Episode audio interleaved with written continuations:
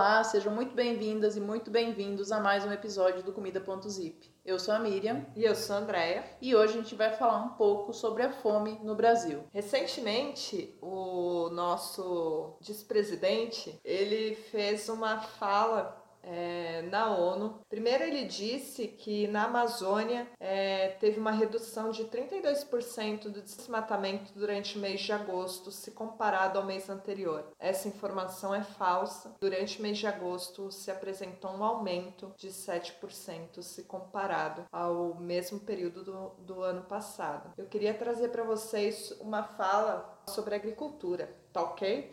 Ele fala, nossa moderna, nossa moderna e sustentável agricultura de baixo carbono alimenta mais de um bilhão de pessoas no mundo e utiliza apenas 8% do nosso território nacional. Nenhum país do mundo possui uma legislação ambiental tão completa. Nosso Código Florestal deveria servir de exemplo para outros países. Bonito, né, Miriam? Bonito demais. Pena que não é tão verdade assim, né? Porque se fosse verdade, como é possível que 116 milhões de pessoas passam por algum nível de insegurança alimentar no Brasil? E além disso, 20 milhões de pessoas passam fome. Só para vocês terem uma ideia, o conceito de segurança alimentar fala que é acesso regular e permanente a alimentos de qualidade em quantidade suficiente, sem comprometer o acesso a outras necessidades essenciais. A Oxfam elaborou um relatório recentemente que ela fala que no mundo Estima-se que atualmente 11 pessoas morram de fome por minuto. E esse número supera a atual taxa de mortalidade pandêmica, que é de 7 pessoas por minuto. Pesado, né, Miriam? Pesado. E aí cabe de pensar do porquê. Porque realmente o Brasil produz muito alimento. Só que os agricultores, eles produzem muita coisa que vai para fora, né?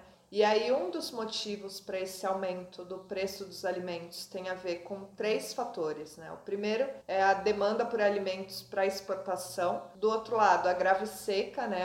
a mudança climática no Brasil, e além disso, o alto preço do petróleo, né? Então, os agricultores, ao invés de mandar esse alimento para casa do consumidor final, às vezes opta por estar tá vendendo o milho e a soja para a empresa de energia que vai converter esses grãos em biodiesel, né? Então, a gente está vivendo o dilema do tanque ou prato. Fora a produção de cana-de-açúcar também, né? Que tem dominado grande parte da área do Brasil para a produção de etanol.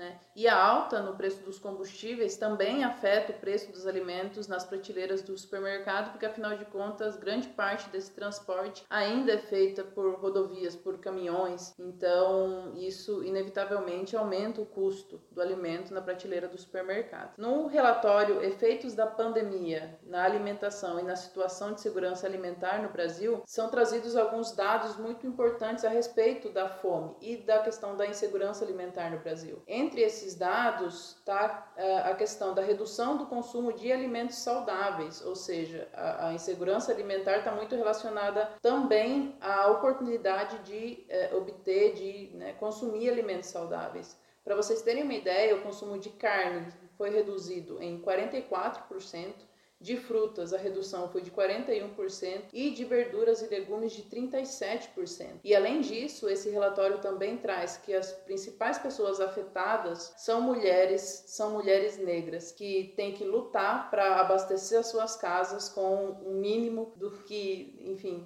do que elas conseguem obter, seja com o auxílio emergencial, seja com o Bolsa Família, seja com um trabalho que é, muitas vezes ficou muito prejudicado pela pandemia, né? Em contrapartida contrapartida, a gente vê é, o consumo de alimentos que antes não eram consumidos e não eram tão comuns voltando para as prateleiras, né? Por exemplo, eu nunca tinha visto aquele feijão bandinha, né? Hoje a gente vê no mercado como uma, uma possível substituição ao feijão, né? Que é aquele feijão partido que a galera pode comprar fragmento de arroz que está voltando também para consumo e além do consumo de ossos, né, de açougue, né? A gente viu recentemente aquela matéria que saiu sobre as pessoas formando fila para ter acesso aos restos, né? O que o açougue normalmente descartava, as pessoas estavam formando fila para pegar. É exatamente isso que está vinculado à insegurança alimentar, né? Então a pessoa realmente diminui a qualidade daquilo que ela está consumindo por não ter outra opção, né? E tá cheio de relato, tá cheio de relato de pessoas que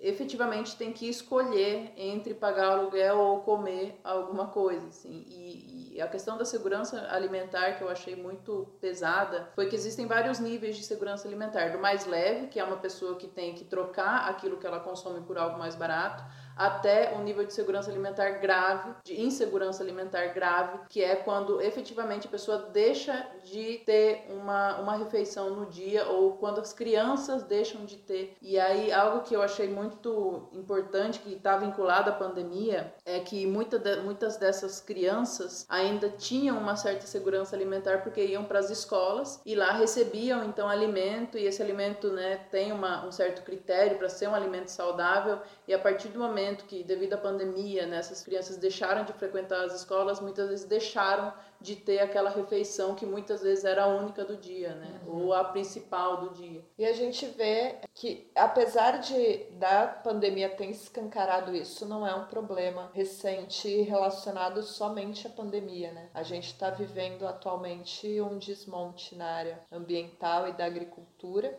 não existe nenhum tipo de incentivo à agricultura familiar. Então, isso já vem crescente. A pandemia, na real, ela escancara esse tipo de problemática, né? Ela escancara quais são as, as nossas feridas sociais. Mas também para não terminar esse episódio no depressão, né? Apesar de ser um, um assunto grave e urgente que precisa mesmo ser discutido, a gente também, por outro lado, tem ações que estão crescendo é, em relação à, fome no Brasil, né? A gente tem um trabalho do MTST com as cozinhas solidárias, o trabalho do padre Julian Lancelotti, né? Então a gente está vendo que também essas ações estão é, crescendo e aquele é a máxima, né? Nós por nós. É, sim, realmente existem vários projetos como esse. Eu vi um também da Action Aid, que, que inclusive pede doações para poder levar alimento para pessoas em situação de, de, carência. E eu acho importante também destacar aqui que, que, muito além dessa, dessa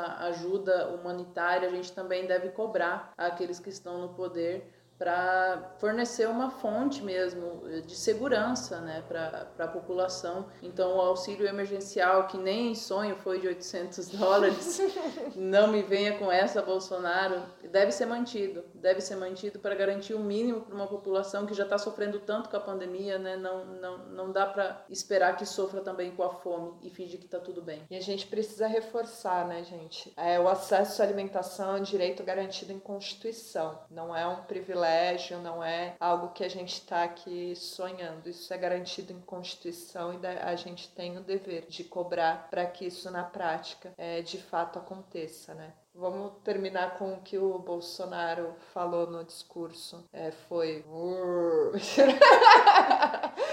É, eu acho que é lamentável. Não dá para, por mais que a gente queira, né, trazer questões de esperança, é, tá, tá bem difícil. Tá Sim. bem difícil. E eu acho que talvez nesse momento que a gente precisa realmente ter essa noção da realidade, que é, que é péssimo, que é muito triste, que tem gente morrendo e passando fome. Então, é isso, gente. Cada um com a sua depressão aí e bora lutar juntos. Se organizem, gente. Acho que só dessa forma a gente vai conseguir promover algum tipo de mudança efetiva que a gente espera ver no mundo, né? Esse foi Comida.zip de hoje, um espaço de papo orgânico e livre de veneno. A gente espera vocês numa próxima e tomara que numa melhor. Até mais. Tchau.